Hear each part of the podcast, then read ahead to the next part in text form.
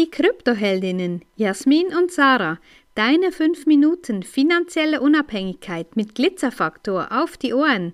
Ehrlich, echt und easy. Immer öfter bekommen wir zu hören, jemand in meinem Umfeld macht auch mit Krypto.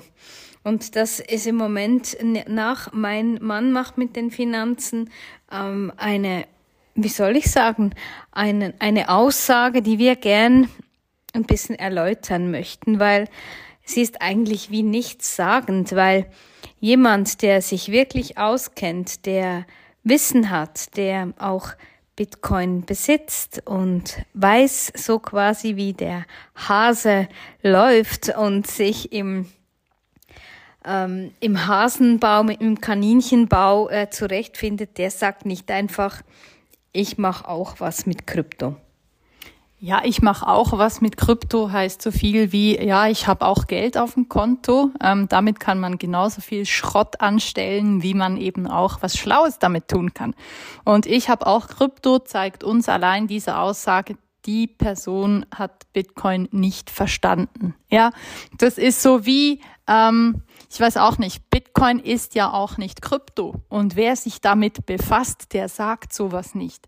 Und deshalb auch da, wer dir in deiner Familie erklärt, ich mache hier was mit Krypto, willst du da auch mal was investieren? Dann sei da einfach vorsichtig und lass dir das mal erklären, was da denn überhaupt gemacht wird. Und wenn diese Person sagt, hey, ich lade dich da in Zoom ein, da erklärt dir dann einer, wie das funktioniert, dann, spätestens dann sollten bei dir sämtliche Alarmglocken klingeln, ja?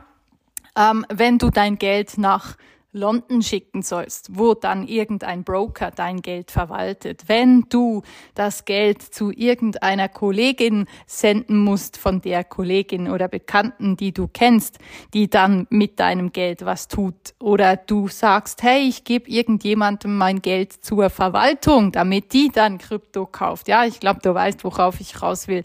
Ähm, sei da einfach vorsichtig. Und genau da ist auch der Punkt, wer Bitcoin kennt, wer in Bitcoin investiert ist, der würde dir sagen, ich besitze Bitcoin und ich bin seit da im Markt unterwegs und ich kenne mich damit aus. Ich habe schon die letzten drei Zyklen mitgemacht. Ich bin schon seit vier Zyklen mit dabei, seit 2010 und so weiter und so fort.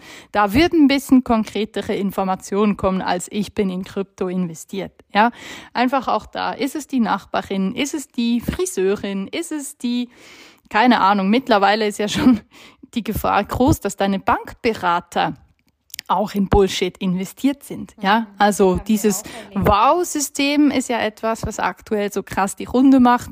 Ähm, da sind scheinbar auch Banker investiert, aber auch die sind ja nicht gefeit davor. Also es sagt ja keiner, dass die irgendwie Gott gegeben alles richtig tun.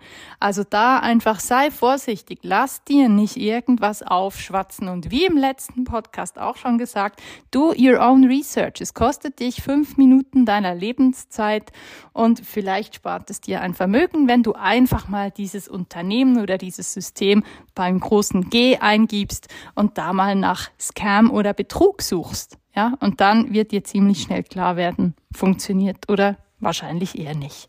Ja, und wir wissen auch eben, die sind diejenigen, die da so, so drin sind, die sind zum Teil wirklich echt gebrainwashed, weil die wollen ja auch noch ihr Geld wieder zurückbekommen und das bekommen sie eben nur, wenn sie neue Menschen einschreiben. Eben Pyramide, Schneeball lässt grüßen und das ist dann eben die Gefahr. Wirklich schau genau hin, wie lange ist diese Person schon in Krypto unterwegs? Was macht sie genau? Wie heißt das System? Und auch hier, ich, kürzlich ähm, hat auch eine gesagt, ja, du musst einfach hier deine deine äh, Passwörter eingeben. Die machen mit dir in einem Zoom die, äh, die richten deine Börse so ein, dass sie alles sehen, was du, was du an Passwörtern eingibst, haben dann also direkten Zugang auf deine Wallet und auch hier einfach vorsichtig sein. Ja, viel mehr gibt's dazu eigentlich auch gar nicht zu sagen. Ja, vorsichtig sein ist das eine und einfach ein bisschen den normalen Menschenverstand auch walten lassen. Wenn wir dann in unserem Freundeskreis oft davon erzählen, hey, da sind wieder 200.000 Flöten gegangen, da wurden 50.000 in den, in den Bach geschickt, ähm, dann sagen die alle, hey, es gibt's doch nicht, das passiert dir doch nicht. Wieso gucken die sich das nicht an? Das ist doch offensichtlich, dass das nicht funktionieren kann. Und trotzdem passiert es immer wieder. Es gibt immer ein paar Einzelne, ja, die werden damit steinreich. Das sind Betrüger, wie sie im Buch stehen. Und die Mehrheit davon schaut, in, schaut ins Leere und, und geht leer aus. Und wenn du dir überlegst, was du mit all dem Geld tun könntest, was da verbrannt wird, ja, dann würden dir wahrscheinlich schneller graue Haare wachsen, als du dir das ausdenken kannst.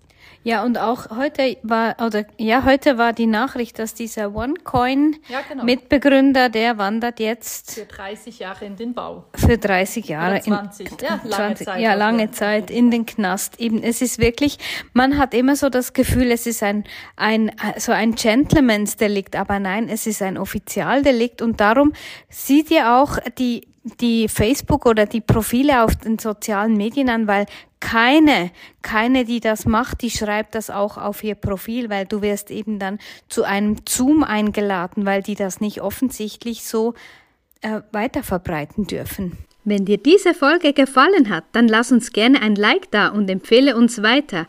Danke fürs Zuhören und stay Bitcoin.